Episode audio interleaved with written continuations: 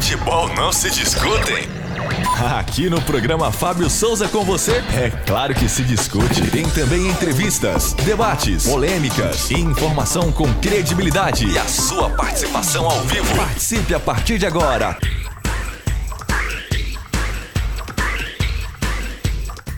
Fábio Souza. Muito bom dia, minha querida Goiânia, bom dia, meu querido estado de Goiás, bom dia, Brasília, Distrito Federal, vocês que nos acompanham pela parabólica, não, pela TV aberta, né? Parabólica para o resto do Brasil. Pela internet, da mesma forma, recebe meu bom dia e meu abraço. Você que nos ouve pelas ondas da rádio, da mesma forma. Obrigado pelo seu carinho, pela sua companhia. Hoje o programa Fábio Souza com você tem muita notícia, muita informação para trazer, para repercutir contigo, para reverberar e saber qual é a sua opinião, o que você pensa, o que você deixa de pensar. Bom, enfim, o programa está apenas começando e evidentemente que nós queremos que você participe hoje, dia 26 de outubro de 2021. Comigo, meu companheiro Joab Araújo. Bom dia, Joab. Bom dia, Fábio. Bom dia, Davi. Bom dia, Wagner. Bom dia, ouvinte. Bom dia, telespectador. Fique com a gente porque a gente tem muito conteúdo bacana hoje. E temos o telefone para o pessoal mandar o WhatsApp e participar conosco, mandando aquele recado, falar com a gente, enfim. Participar também dando a sua opinião. 629-9836-9866. Tá aí, você manda o seu WhatsApp, registra, pode falar palavrão, mas eu não vou ler o palavrão, mas o resto fique à vontade. Nós queremos saber a sua opinião. Pode concordar, discordar, pode achar ruim, pode, enfim, o programa é seu. Fique à vontade. O programa Fábio Souza com você está apenas começando e hoje nós vamos conversar com o deputado federal Major Vitor Hugo do PSL de Goiás. Ele que já foi líder do governo e hoje é líder do PSL. Vamos falar, vamos repercutir tudo que está acontecendo lá em Brasília. Hoje é um dia quente em Brasília porque está sendo lido o relatório de José Renan de Vasconcelos Calheiros, aquele relatório, né? De quase 1.200 páginas. Aliás, está sendo lido, não, já foi lido, hoje está sendo votado. A gente vai estar conversando sobre isso e outros assuntos, mas antes da, do clima pesar, vamos facilitar um pouquinho, melhorar um pouquinho o clima com o versículo do dia. Agora, no programa Fábio Souza com você, é momento de fé e reflexão. Olha, o versículo de hoje está em Salmos 103, verso 13. Salmos 103, verso 13, que diz assim: Como um pai trata com bondade os seus filhos, assim o Senhor é bondoso para aqueles que o temem. Aquele que se volta ao Senhor, né? Como lá diz lá no Evangelho de João, é, deu-lhes o poder de serem feitos filhos de Deus. Deus trata com bondade, com zelo, com carinho, com amor, às vezes, evidentemente, com disciplina, porque um bom pai disciplina. Um bom pai puxa a orelha de vez em quando. Mas trata sempre com muito zelo, pensa, agindo para acertar. É assim que Deus nos trata. Né? No caso dele, sem erro. São 11 horas e 4 minutos.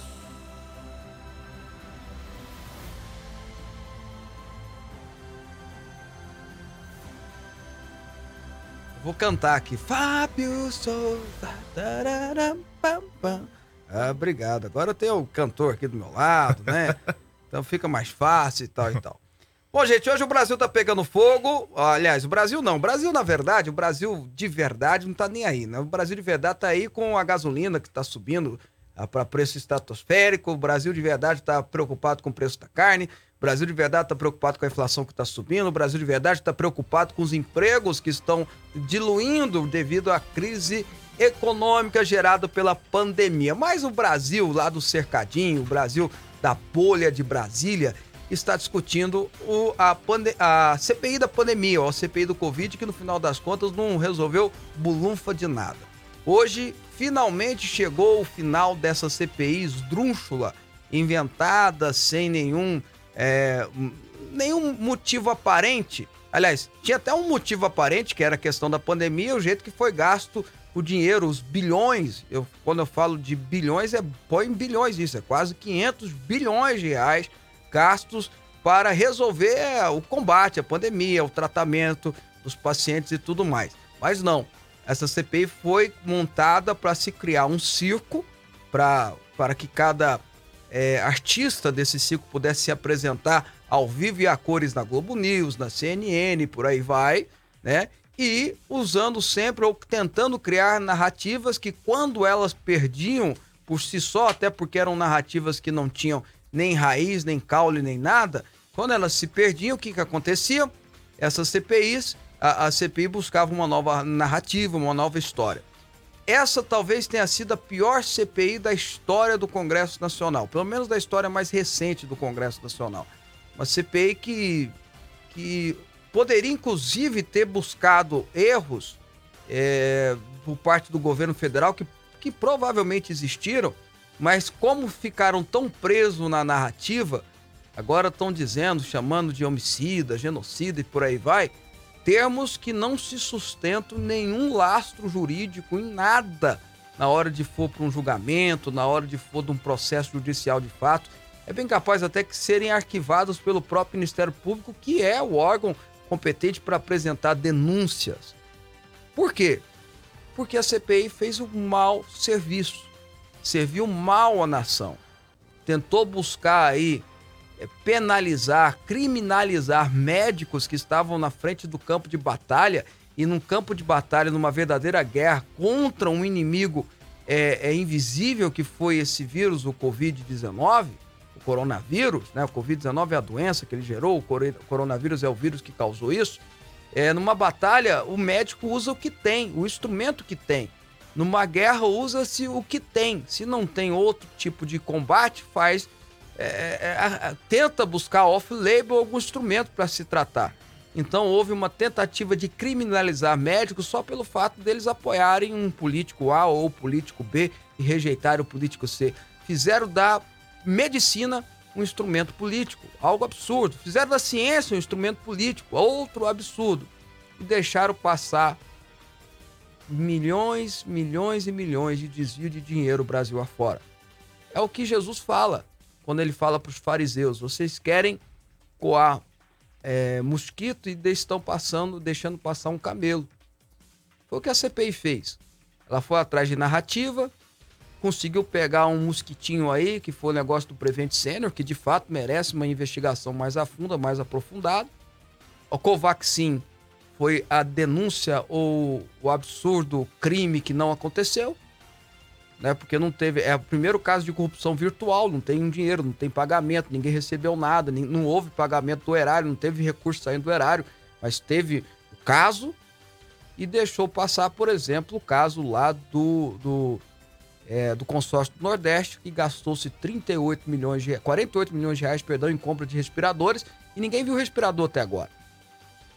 Deixou passar o fato de que o governo do Amazonas comprou respiradores em casa de adega de vinho. O governo de Santa Catarina comprou respiradores em empresa de maconha. E por aí vai. Deixou passar os inúmeros hospitais de campanha que foram montados gastando 30, 40 milhões e que ficaram funcionando um mês.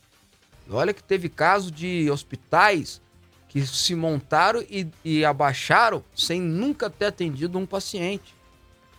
Deixou passar que o governador do Pará gastou dinheiro para comprar respiradores da China. Que coisa interessante, tudo foi comprado da China. E os respiradores não funcionavam. E quando eu falo de respiradores, é bom lembrar que teve estado que gastou 200 mil reais num respirador e outros que gastaram 48 mil. Será que isso não tem algo errado nessa história? Bom, mas a CPI queria era narrativa. A CPI queria, na verdade, era envergonhar a doutora Nise Yamaguchi, uma das oncologistas mais famosas do mundo. A CPI queria criar uma narrativa para tentar imputar a um governo já enfraquecido a forma de enfraquecê-lo ainda mais para chegar na eleição do ano que vem capenga e perder a eleição e fazer o seu candidato favorito, pelo menos no caso do Renan Calheiros, isso é muito óbvio, muito claro, ganhar as eleições. O problema é que eu acho que o tiro deu acertou o pé, né? O tiro deu, saiu pela culatra. E aí, meu amigo, vamos ver como é que vai ser o ano que vem. Perdemos uma grande chance. A CPI foi uma grande vergonha. A CPI perdeu uma grande chance de fazer uma verdadeira investigação e proteger o nosso país. Mas resolveu ficar na narrativa. Querer o quê? De uma CPI presidida por Omar Aziz e relatada por Renan Calheiros?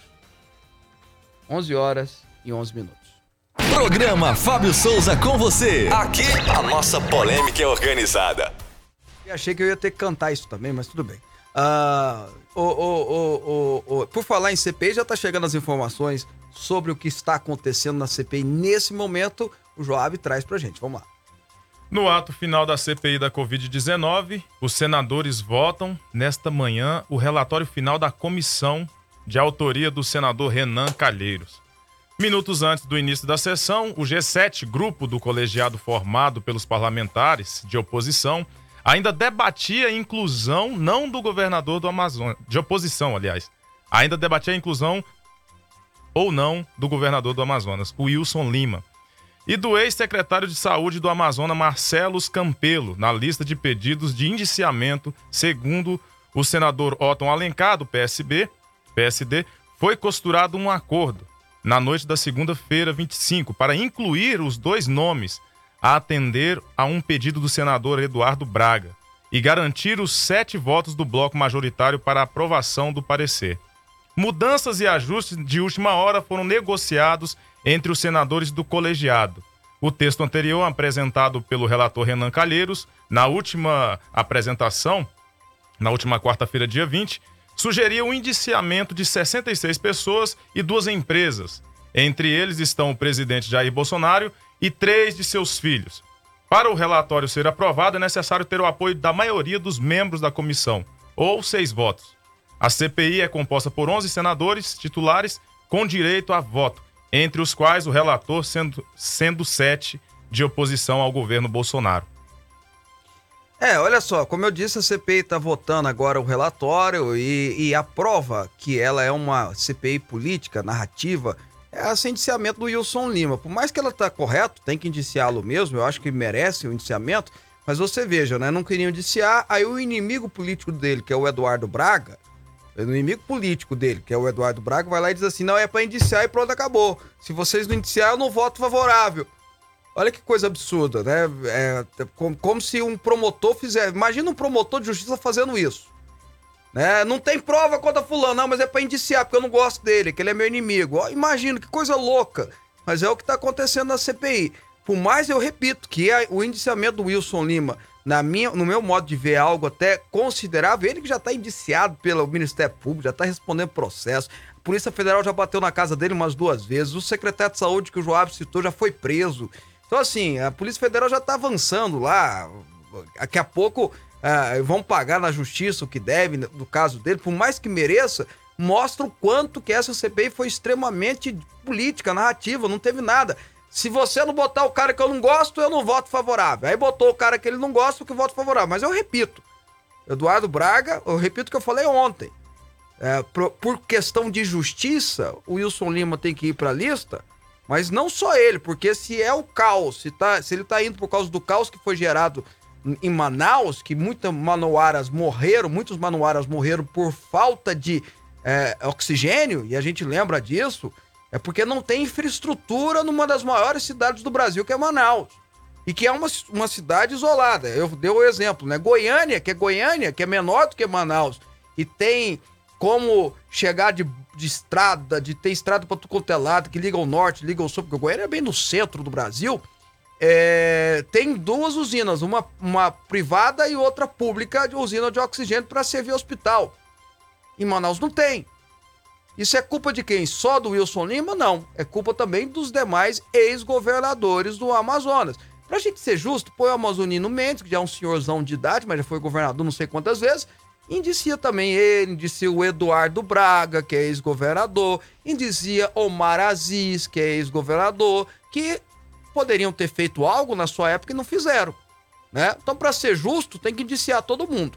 Né? Mas mostra o quanto essa CPI foi extremamente política. Então, incluindo nomes, incluindo, inclusive, o, o Joab, incluiu o nome dos maiores empresários goianos nessa, nessa nova toada, que é o Zé Alves, que é dono da, de uma empresa farmacêutica aqui que fabrica o. o a, qual é o nome do remédio que a gente tá tomando, que todo mundo toma para verme? Ivermectina. Ivermectina, que fabrica ivermectina aqui em Goiás, né? E distribui para o Brasil todo. Por quê? Porque ele pagou uma, um patrocínio, ele, ele, ele pagou uma propaganda é, que fizesse, que, que falasse sobre a ivermectina, né? poxa vida, um empresário pagou uma propaganda para falar do produto que ele vende. Que absurdo, né, gente? Que coisa absurda. Como se isso não acontecesse em todos os. Quantas vezes você já viu propaganda de gelol na televisão? Quantas vezes você já viu propaganda de remédio na televisão? De strepsil para garganta, de de, é, de, de Neusaldina, chama Neuza. Agora tem aquela propaganda que o sanduíche vira um monstro, vem bater no cara lá e você toma hipocler, não é assim? Isso. Pois é, tá, tá, cheio de propaganda na televisão. Aí o cara paga para fazer propaganda do remédio que ele fabrica, que ele vende, que existe há tanto tempo, que é usado para tanta coisa. E aí vão indiciar o cara. O Zé Alves é um dos maiores empresários de Goiás, além dessa empresa de, de de remédios, né, de medicamento, ele é dono da Alves Faria, da, da faculdade, é dono da, da Alfa, né, dono da Coca-Cola aqui em Goiás, enfim. É um dos caras mais é, que investe no estado de Goiás e tá indo pra lista porque fez uma propaganda da Ivermectina. É. Que absurdo, gente. Que, que coisa louca. Isso tudo para tentar ferir um governo. E aí vai jogar o nome de gente na, no lixo por causa disso? Jogar o nome de empresa no lixo por causa disso? Quem tem que estar tá no lixo é o senhor, seu, seu Renan. É o senhor que está no lixo da história. É o senhor que tinha que estar tá no lixo. Que até hoje eu não consigo entender. Deve fazer alguma coisa boa para Alagoas, né? Porque ele não sai do Senado, né? Ele está no Senado desde 94. No Congresso Nacional desde 78. Ele tem mais tempo no Congresso Nacional que eu tenho de vida. No, no, Senado, quando, é, ele tem mais tempo do senador do que o Davi e o Vaguinho têm de idade. É impressionante isso, né? Alguma coisa deve fazer bom pro Alagoas, não é deve possível. Ter alguma coisa segurando ele lá. Ah, não, não é possível. Tem, é, o filho dele é né? é governador do Alagoas, né? Diga-se passagem. Ah. Então, quem tinha que estar tá no lixo é o senhor, Renan. Pelo amor de Deus. Vai, vai, vamos continuar, vai. A CPI da Covid também deve apresentar um pedido ao ministro do STF, Alexandre de Moraes, responsável pelo inquérito das fake news para que o presidente Jair Bolsonaro seja banido das redes sociais, o que incluiria Twitter, Facebook, Instagram e também o YouTube. A iniciativa ocorre após o mandatário relacionar as vacinas contra o novo coronavírus à transmissão do vírus da AIDS. Caso o pedido de banimento não seja atendido, os senadores pretendem que Bolsonaro seja ao menos suspenso por um período. Essa associação falsa feita pelo presidente também será incluída no relatório final elaborado pelo senador Renan Calheiros. Outro pedido é que Bolsonaro se retrate das declarações dadas. Caso contrário, Randolph quer que o presidente esteja sujeito à multa diária de 50 mil reais descontados de seu patrimônio pessoal. O senador Randolph Rodrigues também contou que os senadores que atuam no G7 estariam planejando entregar um novo pedido de impeachment do presidente Jair Bolsonaro na próxima semana por meio da frente parlamentar a ser criada após o encerramento da CPI. O grupo que deverá acompanhar os desdobramentos da comissão contará com o apoio de juristas que deverão escrever e justificar o novo parecer contra o presidente. O congressista da rede também afirmou que o Procurador-Geral da República, Augusto Aras, confirmou que receberá pelos senadores o relatório final do colegiado na quarta-feira, 27 às 11h30. É, tá bom. Vamos lá então, vamos, vamos, vamos pensar um pouquinho aqui. Bom, que eu, ontem eu falei, a minha opinião foi que ele falou uma besteira. Eu acho que o presidente ontem não foi feliz na sua declaração, falou uma besteira. Mas é muito interessante o fato, chama muita atenção, que ele leu uma reportagem que foi publicada na Forbes, que foi publicada no Estadão, que foi publicada em, em um bocado de, de jornais. Que é verdade que depois é, disseram que não era, não era bem assim. Né? Mas Aí esses mesmos jornais ontem estavam criticando ele ter lido aquela notícia, que de fato é uma notícia, uma besteira, falou uma besteira. Né? Então, de fato, é, esse, isso é real. Mas me preocupa muito você ter gente querendo cercear o direito de se falar, até de falar besteira. Né? É, é, isso é muito preocupante. Isso é, é, é atentar contra as liberdades. Liberdades que não são caras. Ah, mas hoje é, eu não gosto do Joab, então eu vou proibir o Joab de falar. Oba, o Joab tá proibido de falar, yes. Mas daqui a pouco vem para mim. É, pau que dá em Chico, dá em Francisco. Isso é certeza absoluta. Isso é certeza absoluta. E não pode cercear a liberdade. Você tem o direito, você que tá me vendo aí, tem o direito de falar mal de mim. Você tem direito. Se você inventar uma mentira minha, eu tenho direito de processar. Mas não pode cortar o direito de você falar. Eu tenho direito de processar. Você vai falar uma besteira, eu tenho direito de tentar ganhar um dinheiro seu, porque você mentiu sobre mim. Mas eu não posso cortar o direito de você falar, eu não posso cortar o direito do livre pensamento e por aí vai. É muito perigoso o que estão fazendo. Agora, é uma estratégia que deu certo nos Estados Unidos, você sabia disso? Lá eles tiraram o Trump das redes sociais, que era que dava espaço para ele falar, e deu certo lá. Eles elegeram o Biden estão sofrendo na mão do Biden lá, diga-se passagem, né?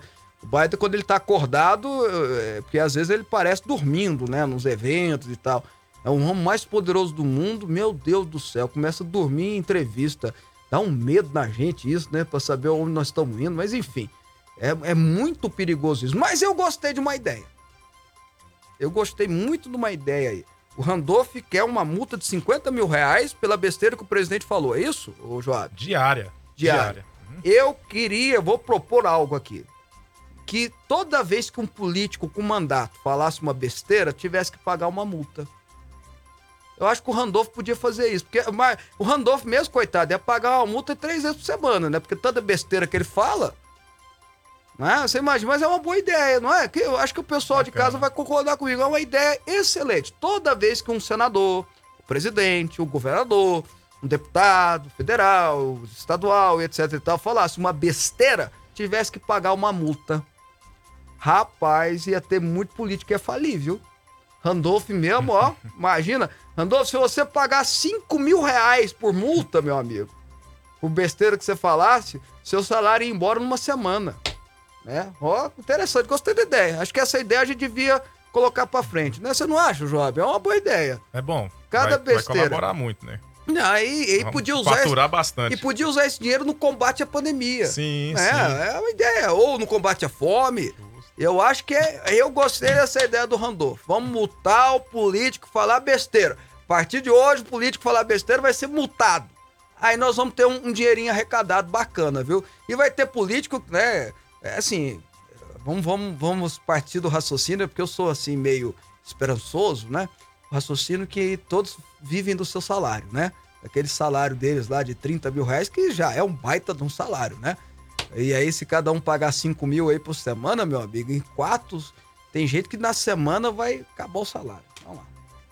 O Tribunal Superior Eleitoral começará a julgar nesta terça-feira duas ações do PT que pedem a cassação do mandato do presidente Jair Bolsonaro e do vice Hamilton Mourão. A acusação é de abuso de poder econômico e uso indevido dos meios de comunicação na campanha eleitoral de 2018, pelo suposto disparo de mensagens em massa contendo notícias contra a, o então candidato do PT à presidência, Fernando Haddad. O julgamento pode se estender e continuar na sessão de quinta-feira, e a tendência é que não haja condenação por falta de provas. Apesar disso, os ministros devem aproveitar para passar recados em seus votos, dizendo que usar o WhatsApp e as redes sociais para disseminar ataques a adversários de forma massiva por meio de robôs é um ilícito que não pode ser admitido na disputa. O objetivo é deixar claro que, se isso acontecer nas eleições de 2022, não haverá tolerância. Em relação a 2018, a avaliação entre os ministros é que não há comprovação de que isso tenha ocorrido na campanha de Bolsonaro, e muito menos que tenha contribuído decisivamente para a vitória dele, uma das condições para a destituição do mandato. Em março deste ano, duas ações muito semelhantes, apresentadas pelo PDT, foram julgadas improcedentes pelos mesmos motivos. É, vamos lá então, ô, ô, ô, Joab, presta atenção. Uh, é, o que vai ser mais uma, um arquivamento de mais um processo? Vai, porque não tem lastro é, jurídico nisso aí, como foi os dois do PT, PDT. Né? Então será o terceiro processo da mesma linha que vai ser arquivado, enfim. Mas chama a atenção uh, o que você leu, e é o que eu acredito que vai acontecer. O TSE vai mandar recado, o TSE vai registrar é, novas formas, né? E principalmente eles que soltam as normativas, né? De como, funciona, como funcionará a campanha do ano que vem. Não tenha dúvida que a internet vai ser extremamente fiscalizada. Não tenha dúvida que a internet vai ser extremamente policiada. Não sei qual é a intenção disso. Não sei se a intenção é enfraquecer quem é forte na internet. Por exemplo, o caso do Bolsonaro. Ou se a intenção é de fato proteger os candidatos, ter uma, uma eleição mais mais organizada. Mas que vai pegar essa linha, vai. Vocês podem escrever e depois vocês me cobram ano que vem. Vai pegar essa linha, o TSE vai, vai fiscalizar, vai policiar, vai fechar o cerco em cima da internet e que eu acho uma extrema, um extremo de serviço. Uh, porque hoje a população brasileira já não assiste tanta televisão. Programa, uh, programa de, de programa eleitoral gratuito quase não tem mais telespectador, não tem mais gente assistindo. A geração nova não assiste nem é, novela, nem filme em TV, só assiste em serviço de internet. Quanto mais é, programa eleitoral, parece um programa. É, antigamente tinha, quando eu era criança, Família Dinossauro, né? Mesma coisa, Família Dinossauro, é um negócio esquisito e tal, que passa sem, sem graça, sem açúcar, sem nada. Enfim, é, então parece-me até que é para enfraquecer o processo eleitoral. Vai, vai fortalecer quem tem grana, o cara vai né, gastar lá, sei lá, com pessoas da forma errada da, da forma ilícita e quem usa a internet para se divulgar vai acabar sendo prejudicado. Esse é o grande problema dessa decisão do TCE. Deixa eu só fazer uns registros aqui, porque quem manda aqui é o, é o telespectador. Tem gente aqui falando algumas críticas ao presidente. Olha só, o Pedro. Dia. O presidente também podia ter aproveitado a pandemia para ser um exemplo, né? um ótimo exemplo. Mas também acho que a CPI foi para prejudicar o presidente e não ajudar ninguém. Era só o presidente parar com essas lives ele é muito natural, isso prejudica ele demais. Ele fala o que pensa e deixa espaço para eu falar mal dele. Tá registrado aqui a, a opinião do Pedro. Olha só outro aqui, deixa eu, deixa eu pegar aqui. Tava falando, ó, tem alguém dando parabéns pelo programa lá de Brasília, registrando aqui a participação do Rivelino. Aqui, ó, achei. Ah, parará, parará, deixa eu pegar um nome aqui de Goiânia, um Neucino. Acho que o Bolsonaro é muito mal assessorado, fala muita besteira. Tá registrada aqui a opinião.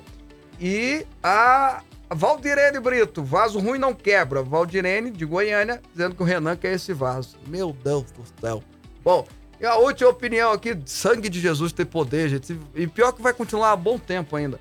Ah, finalzinho 5719. Fábio, sugestão para o Paulo Guedes: enviar para o Congresso projeto de lei tributando as entidades religiosas e 1% da sua arrecadação e usar esse dinheiro para dar subsídio ao combustível. O que você acha? Acho que ele quis me dar uma cutucada, né? No mínimo. Acho que ele quis me dar uma cutucada.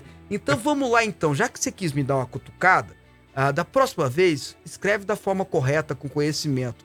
Porque o que proíbe é, é custear ou penalizar ou, ou, ou pagar tributo ou tributar a igreja não é lei. Então qualquer lei que vai ia cair por terra. Tinha que ser uma emenda à Constituição, porque o que proíbe é a Constituição Federal.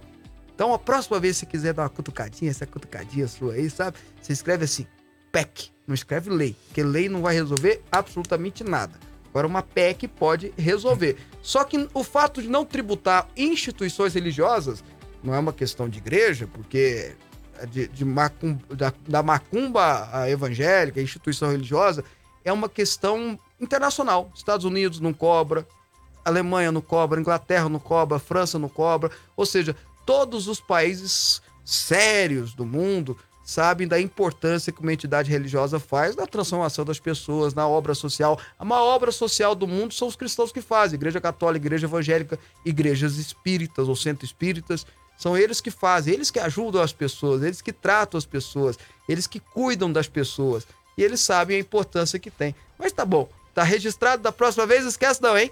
É PEC. P-E-C. E não projeto de lei. Um abraço para você, continuamos com as notícias. E a Petrobras anunciou novo aumento nos preços da gasolina e do diesel nessa segunda-feira, 25. Em valores, a mudança representa a alta média de 21 centavos por litro de gasolina, que passa a ser vendida para as distribuidoras por R$ 3,19 o litro. Antes, R$ 2,98 da cotação anterior. Por sua vez, o diesel terá um aumento médio de 28 centavos por litro passando a ser vendido pela empresa de 3,6 para 3,34 por litro. O anúncio da elevação acontece um dia após o presidente Jair Bolsonaro afirmar, como falamos ontem aqui no programa, que um novo aumento atingiria os combustíveis, ao negar novamente a possibilidade de intervenção na estatal. Em comunicado, a Petrobras afirmou que os reajustes são importantes para garantir que o mercado siga sendo suprido em bases econômicas e sem riscos de desabastecimento, ressaltando que o alinhamento de preços se mostra relevante no momento que vivenciamos, com a demanda atípica recebida pela Petrobras para o mês de novembro de 2021. O rea... é... Segundo o comunicado, o reajuste nos preços da gasolina e do diesel entra em vigor nesta terça-feira, dia 26. É, Bom, quem é evangélico ora, quem é católico reza, faz sinal da cruz, não sei, fica à vontade aí, porque a situação não está brinquedo, não, muito pelo contrário. Vindo para cá, eu fui olhando os postos de. Peguei uma carona com o Joab hoje, fui olhando os postos de gasolina, né? 7,23, 7 alguma coisa, o negócio tá, tá assustador, tá absurdo. É uma crise internacional, não é uma crise local apenas, não é no Brasil. O, o, combustível está caro no mundo inteiro. No Brasil, você tem uma porção de, de variáveis que leva esse preço a estar exorbitante, mas a gente não pode ficar também tampando só com a peneira. A verdade é que o brasileiro não dá conta de pagar mais essa gasolina. Eu estou morrendo de medo de chegar a, aumentar isso aí. A gente tem uma brincadeira de chegar a 10 reais aí, eu não sei nem o que vai ser é, do brasileiro, né? Ninguém está aguentando, ninguém dá conta mais. É, é preciso ter é, uma união de forças para diminuir esse preço, porque quem está pagando o pato é o brasileiro é, que não tem dinheiro. É o brasileiro que precisa pegar o transporte coletivo, é o brasileiro que precisa andar de carro. É, enfim, o rico vai reclamar, vai reclamar, mas vai dar conta de pagar. O problema é a classe média e, e o pobre, que não, dá, dá, dá, não está dando conta de pagar esse, esse combustível caríssimo uh, desse jeito. Você tem uma bitributação, você tem uma falta de, de um, um, é, uma manipulação dos preços, isso tudo precisa ser, ser combatido. Você tem impostos altos, é, você tem esse preço variável no mundo inteiro e o dólar alto aqui no Brasil. Enfim, é uma série de coisas que levam o preço a chegar aonde está. A verdade é que nós precisamos juntar uh, forças para reduzir. Que ninguém aguenta mais, poxa vida. Tá todo mundo maluco, né? Tá todo mundo doido. Ontem, quando falaram para mim, eu tinha, eu tinha abastecido um dia antes, 6 e alguma coisa, já tinha reclamado, 6 e 50 alguma coisa. Aí ontem falou, ó, oh, hoje foi para 7 alguma coisa. Eu falei, vocês estão loucos? Eu não acreditei. Eu não acreditei, eu tô assustado com esse preço. E eu acho que as pessoas também estão assustadas e precisamos juntar todo mundo, todas as forças, buscar formas eu acho que tem um problema na chamada bitributação aí. Você tem cobrança de tributos em, é, é na mesma área, em, do, em dois lugares. É, é, é, difícil isso. A gente precisa buscar alguma solução para diminuir. Eu acho que também passa em diminuir o valor do dólar também no Brasil, porque acaba que o preço fica alto, porque é comercializado em dólar. Não tem jeito de comercializar de outra forma, porque senão a Petrobras quebra. Não tem jeito de comercializar de outra forma. Nós precisamos reduzir o preço do dólar aqui no Brasil. Tá bom? Operação Fator R, deflagrada na manhã desta terça-feira pelo Ministério Público do Estado de Goiás, apura fraudes em licitações envolvendo uma grande empresa de pneus que teria criado pelo menos seis pequenas empresas para concorrerem entre si em licitações em Goiás, Mato Grosso, Tocantins e Bahia. No total, a estimativa é de que a movimentação do grupo tenha somado mais de 71 milhões ao longo de 10 anos e só no estado teria participado de certames em 148 municípios. Estão sendo cumpridos 36 mandados de busca e apreensão e 7 de prisão nesta manhã pelo Grupo de Atuação Especial de Combate ao Crime Organizado, com o apoio da Polícia Militar. De acordo com o MP, a suspeita é de que as fraudes, além de Goiás, tenham acontecido em 49 municípios do Mato Grosso, um do Tocantins e um da Bahia. O esquema teria envolvimento de pelo menos uma colaboradora da Assembleia Legislativa do Estado de Goiás, a Alego, e da empresa Metrobus. Metrobus.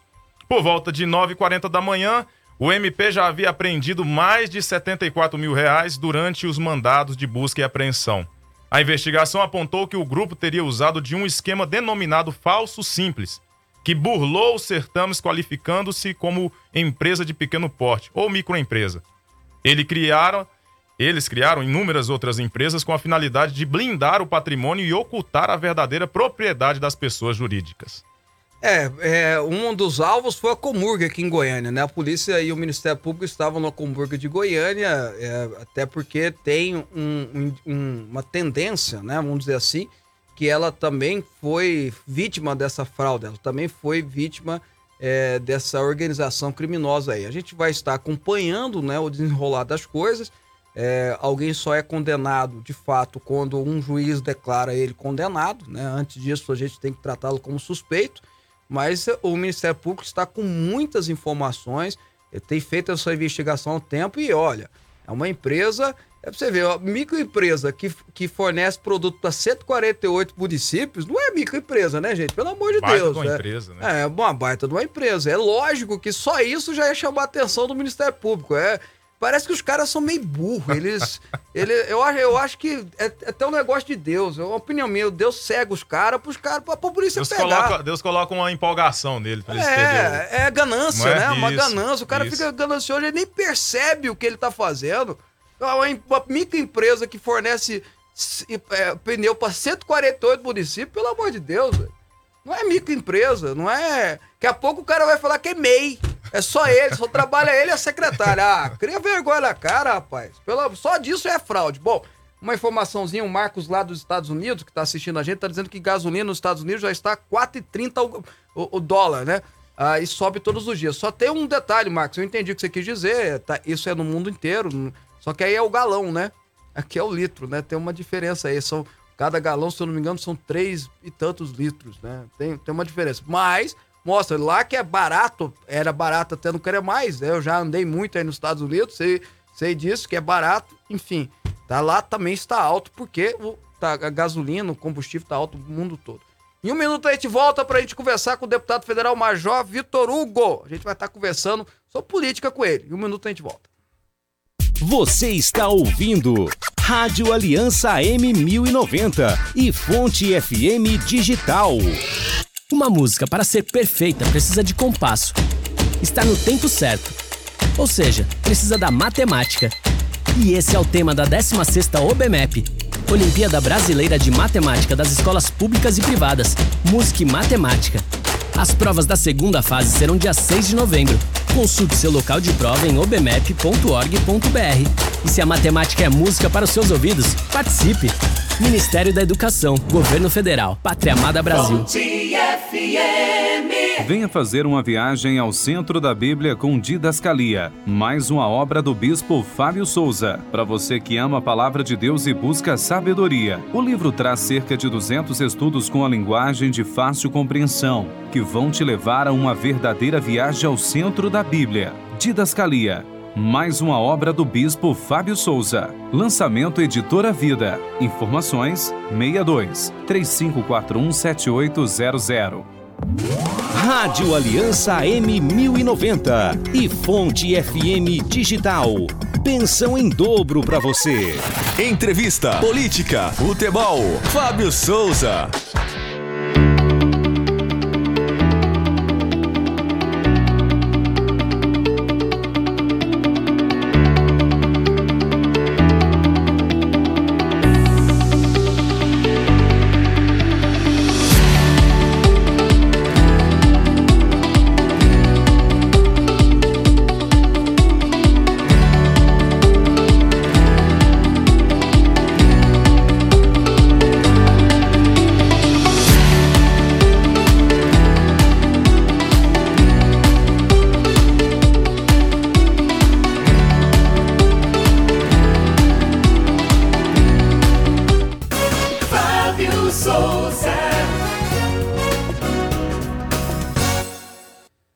Olha só. ah, tá aqui o, o Marcos até. Bom, voltamos de volta né, na TV aberta Goiânia, Goiás, Brasília, Distrito Federal, TV parabólica para o resto do Brasil ra- e as ondas da rádio também. Mas o Marcos está me informando aqui, o Marcos lá dos Estados Unidos, né? Tá dizendo: olha, era, é 4,30 hoje, mas há três anos atrás era 1,89, né? É isso. Eu, eu, eu entendi, Marcos. Eu só, só quis mostrar a diferença. É que aí é galão e aqui é, é, é, é litros, né? Tem uma diferença aí, cada galão, se não me engano, é quase 5 litros. Então tem uma diferença no preço. Entretanto, mostra, você está mostrando aí para todo mundo que tá caro lá também. Lá também subiu, né? É, e é verdade, tá no mundo inteiro isso aí, tá? Ah, a partir de agora a gente conversa com o deputado Vitor Hugo, deputado federal pelo PSL de Goiás, está lá na Câmara dos Deputados. Deputado, bom dia, é um prazer revê-lo, prazer tê-lo no programa de novo. Bom dia, Fábio. Bom dia, Joab. Um prazer estar aqui novamente aqui na Fonte TV, né, falando com os nossos telespectadores aí e ouvintes. Bom, já começo falando com o senhor sobre essa iniciativa que o senhor está tendo de presidir, né, de começar a frente parlamentar de apoio ao produtor do leite, até porque aqui em Goiás tem muito produtor leiteiro, né? Ah, no Brasil são 5 milhões de famílias que produzem leite, em Goiás são 60 mil, então, assim, é, é realmente um número muito expressivo. A gente, eu tenho sido procurado aí desde o início do mandato, Fábio, por várias é, vários produtores de leite de todo o país. É lógico que inicialmente começou com, com muitos de Goiás, é, falando sobre a, o, o, grau de controle que alguns laticínios exercem sobre eles, né? Em relação, por exemplo, à divisão territorial. Né, o cara não consegue vender para o laticínio do lado porque existe uma marcação territorial para que eles possam vender. Eles não, saibam, não sabem é, quando e nem quanto vão receber pelo litro de leite que eles entregam todos os dias. Então, é, isso, esse é, arranjo, vamos dizer assim, dessa maneira, deixa eles realmente muito refém. É, e eles me procuraram para que a gente pudesse criar essa frente, para, entre outras coisas, ajudá-los nessa representação, nessa conversa, nesse. Né, nós somos a favor do livre mercado, claro, mas desde que o mercado seja efetivamente livre. Né? Então, se há esse tipo de é quase que um quartel, um cartel realmente, né? De, de você divide territorialmente, a pessoa tenta vender para o laticínio do lado, eles falam que não, porque você está em determinada área territorial, você tem que vender somente para aquele. E depois não diz nem quando, nem, nem quanto você vai receber pelo litro de leite. Fica uma situação muito complicada. E aí, então, nós decidimos criar essa frente, passamos um bom tempo aqui colhendo as assinaturas. Você que já esteve aqui também, né, como deputado federal, sabe que as frentes parlamentares, muitas vezes, dependendo do tema, a gente consegue muito rapidamente as assinaturas, mas nesse caso, eu não sei, havia uma aura assim, em torno do, do, do da frente, talvez alguns ciúmes de um lado, não sei, mas a gente demorou um tempo, tivemos que mobilizar vários produtores de leite em muitos estados para que fôssemos um a um nas assinaturas. É claro que o Covid deve ter prejudicado também, porque as pessoas, os deputados estão à, à distância, mas eu criei outras frentes, mesmo durante a pandemia, eu ajudei a criar que foi mais fácil para obter as assinaturas. E, e essa frente vai, vai, nos, vai nos possibilitar, inclusive, atuar para fazer prosseguir aquele projeto de lei meu, o 3292 de 2020, que já foi aprovado na Câmara dos Deputados, que trata da destinação de um percentual do Programa Nacional de Alimentação Escolar, caso o prefeito deseje comprar leite, que uma parte do leite seja adquirido dos pequenos produtores é, de leite locais e o leite na forma fluida. Isso vai, de um lado, ajudar na qualidade da alimentação das crianças, e do outro, vai retirar um pouco dessa dependência dos produtores dos laticínios maiores. Né? Deputado, a resistência, o senhor acha que tem a ver com a, pelo fato da frente da agricultura? A gente sabe que a frente da agricultura, a frente do agronegócio aí no Congresso é a mais poderosa, né? a mais forte, né? a mais bem organizada. Você acha que a resistência tem a ver com eles também, com esses ciúmes, alguma coisa assim? Eu não sei, muitos da, da FPA, né, da Frente Parlamentar da Agricultura, assinaram, né, mas tem alguns, alguns parlamentares que, infelizmente, se, do, se sentem donos das pautas. Né? Assim, ah, o, o, cara apresentou um projeto de lei, defendeu uma pauta, e a partir dali ele, não, ele acha que mais ninguém pode defender, que mais ninguém pode articular. Esse projeto de lei é meu mesmo, por exemplo, né, o 3292. Pô, você tinha que ver a luta no plenário para aprovar, e, e era um tema que, assim, não tinha grandes dúvidas em relação a, a, ao mérito dele. Então, aí a oposição sempre vota contra, porque eles são contra tudo que é bom para o país. Bom, a gente já, já conhece né, a esquerda, como eles funcionam, votaram contra mesmo. Mas teve alguns deputados que eu senti, assim, um certo assim, pô, não, esse cara, o Vitor Hugo veio da área da defesa nacional, segurança pública, o que, que ele está falando aí da produção de leite que então é, mas no final, graças a Deus, deu certo. Eu não acho que tenha sido algo institucional da FPA. Acho que vai ajudar a aliviar um pouco. A FPA já tem uma, grandes frentes, são muito mais organizados né, e, e arraigados aqui no, no, dia a dia, tem ajudado muito o governo. Mas, assim, nós queríamos e queremos, né, e isso vai começar com mais força é, amanhã, com o lançamento da frente, ter uma visão mais direcionada, uma visão que fosse mais, ou que seja mais específica para tratar dessas questões, da representatividade dos produtores de leite junto ao Ministério da Agricultura, né, do relacionamento com outras frentes, a incluir a FPA, né, a, a, Frente também da Liberdade Econômica e outros que eu tenho certeza vão querer é, interagir, se interessar com o problema que a gente está vivendo, que é alegado né, pelos produtores de leite, e que nós temos que ouvir o outro lado também, chegar no meio termo, para que a liberdade econômica aconteça e que o mercado se autorregule naturalmente. É, ó, só registrando aqui a Verinha, né, que tá sempre participando com a gente aqui. Ela tá dizendo assim: meu esposo fornece leite para laticínios de Porá, cada mês é um valor, é muito injusto. Precisamos de uma voz no Congresso. Tá aqui, tá registrada a participação da Verinha, confirmando o que o senhor está falando. Cada mês é um valor lá, lá para os laticínios de Iporá, né? Que, que não é uma cidade tão grande, né, deputado? Mas enfim. Joab. Bom dia, deputado. É um prazer estar com você.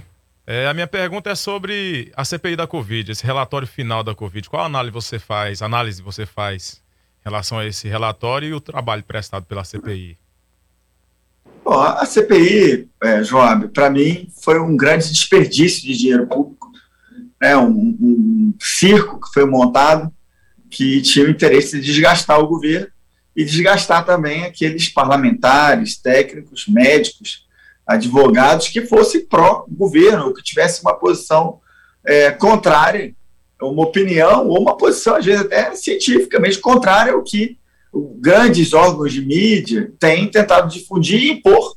Né? A, a, ciência, na verdade, é, o, é, é, a, existe uma lógica do contraditório. A pessoa descobre uma coisa, no dia seguinte outra pessoa vai lá e prova que era o contrário, e na sequência outro vai e prova que não, era diferente um pouquinho mais, e a gente avançou a vida inteira, é, a, a humanidade avançou na ciência, sim, com opiniões divergentes, com dados que eram contestados, até chegar a uma, a algo que a gente acredita nesse momento que é verdade, mas que pode ser contestado na, na, em mais algum, algum momento ali à frente. Agora, quando se tem né, pessoas que se julgam donos da verdade, que querem impedir que todos os demais se manifestem, a incluir próprios médicos que pensam diferente, que, que têm experiência empírica, ou às vezes cientificamente, com método científico.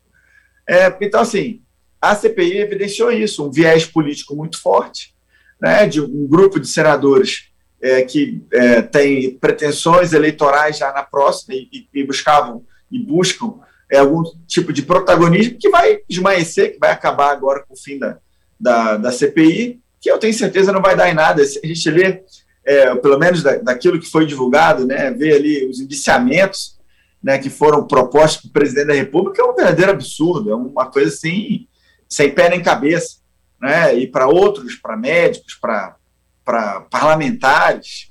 Né? Então, na minha opinião, eu, eu acho que não vai dar em nada, porque é, vai ser enviado para o Ministério Público e, o Ministério Público vai fazer um trabalho criterioso, que eu tenho certeza, né, jurídico e não político. E, é, na nossa visão, deve concluir que não houve crime algum por parte do presidente e, e nem também por parte dos parlamentares e técnicos envolvidos. E mais, se tiver havido algum crime de corrupção, de desvio de dinheiro, que sejam punidos todos, claro, e que sejam punidos também nos estados e municípios, que a CPI se negou a investigar.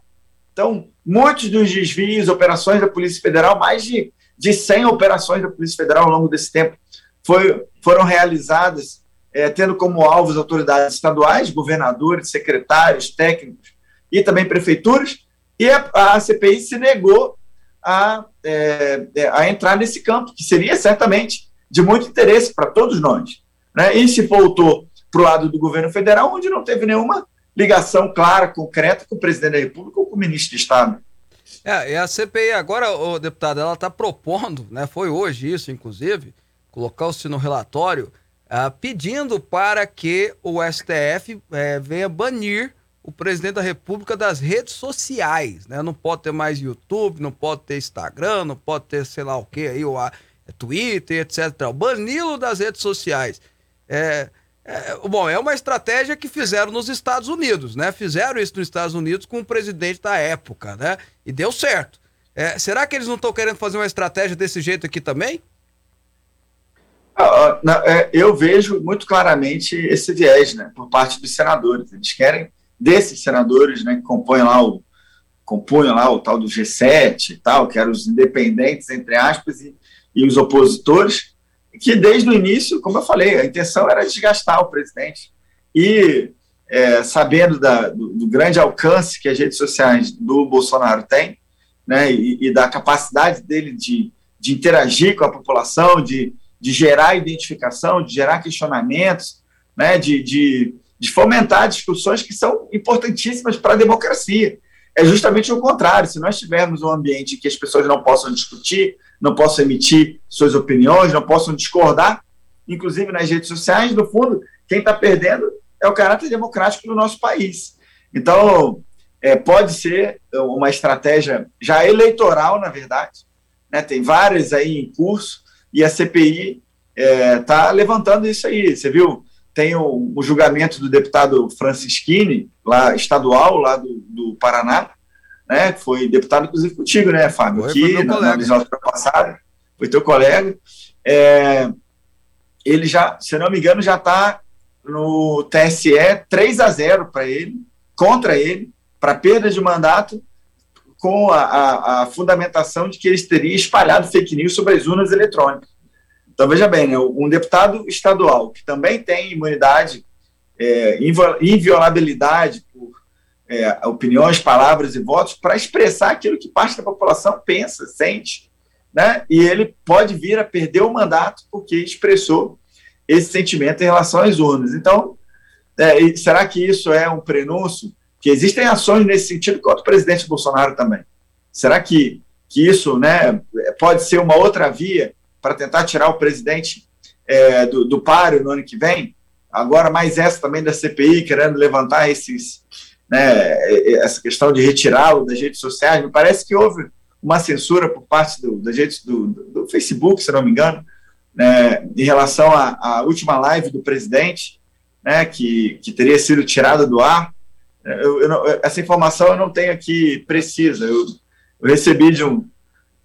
Ela, o YouTube exclui live de presidente Bolsonaro desativa canal por uma semana. É, então, acho que foi no YouTube, é o exame que publicou, né? Não, isso aconteceu, então, isso aconteceu, tá? Sete dias de, de, de de punibilidade, né? É uma coisa muito perigosa, porque hoje eles dominam a comunicação, né? O Facebook hoje domina a comunicação, muito maior do que qualquer empresa de televisão.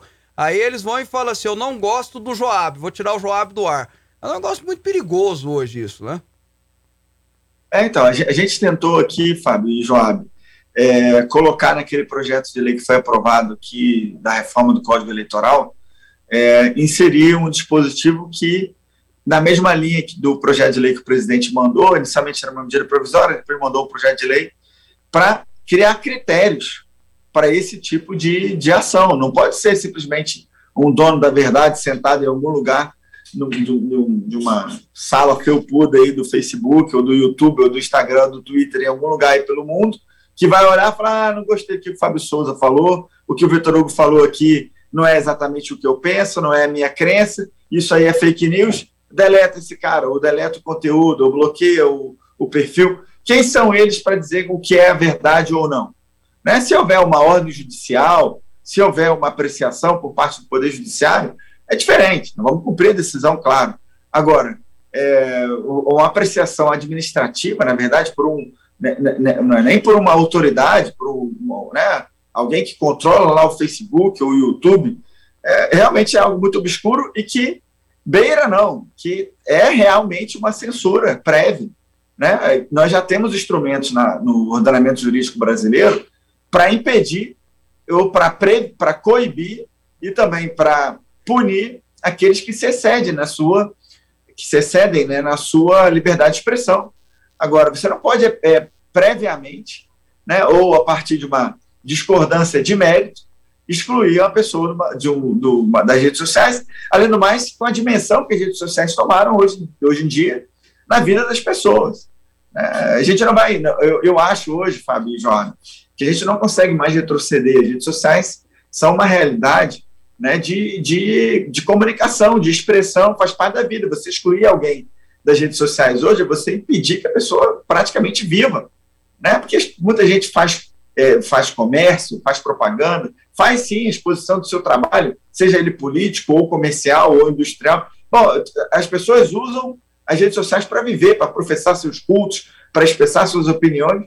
Então, é muito sério isso, né? Eu espero que a Câmara e o Senado também, que a gente consiga chegar numa solução equilibrada para, é, de um lado, é, permitir a liberdade de expressão, a liberdade de, é, de o livre pensamento, mas, e de outro, estabelecer os critérios. E o, o, o a, MP do, do, presidente Bolsonaro, depois do projeto de lei, estava muito equilibrado. Estava lá, por exemplo, ah, o cara colocou, é, publicou cenas de nudez, cenas impróprias para crianças, ou o incitamento, fez uma incitação ao crime, apologia a crime, né? Tá lógico, tá vendendo droga, pois é lógico que isso aí tem que ser tirado Uhum. de plano e o cara tem que ser processado. Agora, divergência de opinião sobre a matéria, isso aí é, acaba com a liberdade de expressão no país. Ok, quero agradecer mais uma vez a participação do deputado Major Vitor Hugo aqui no programa Fábio Souza com você. Deputado, muito obrigado. Prazer falar com o senhor novamente. Obrigado, Fábio. Um abraço, Joab, e a todos que nos assistiram. Eu estou sempre à disposição.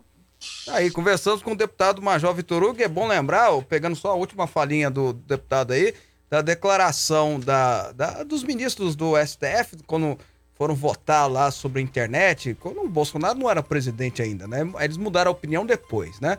E eles diziam assim que a, a o, conversa de Twitter é conversa de botequim. Então não tinha como proibir conversa de botequim, né? O cara tem opinião que dá, ele vai dando, vai registrando. Aí Agora mudaram o pensamento deles, que acho que mudou o presidente, né, João? É, mudou o presidente, agora o peso tá nas palavras. Né?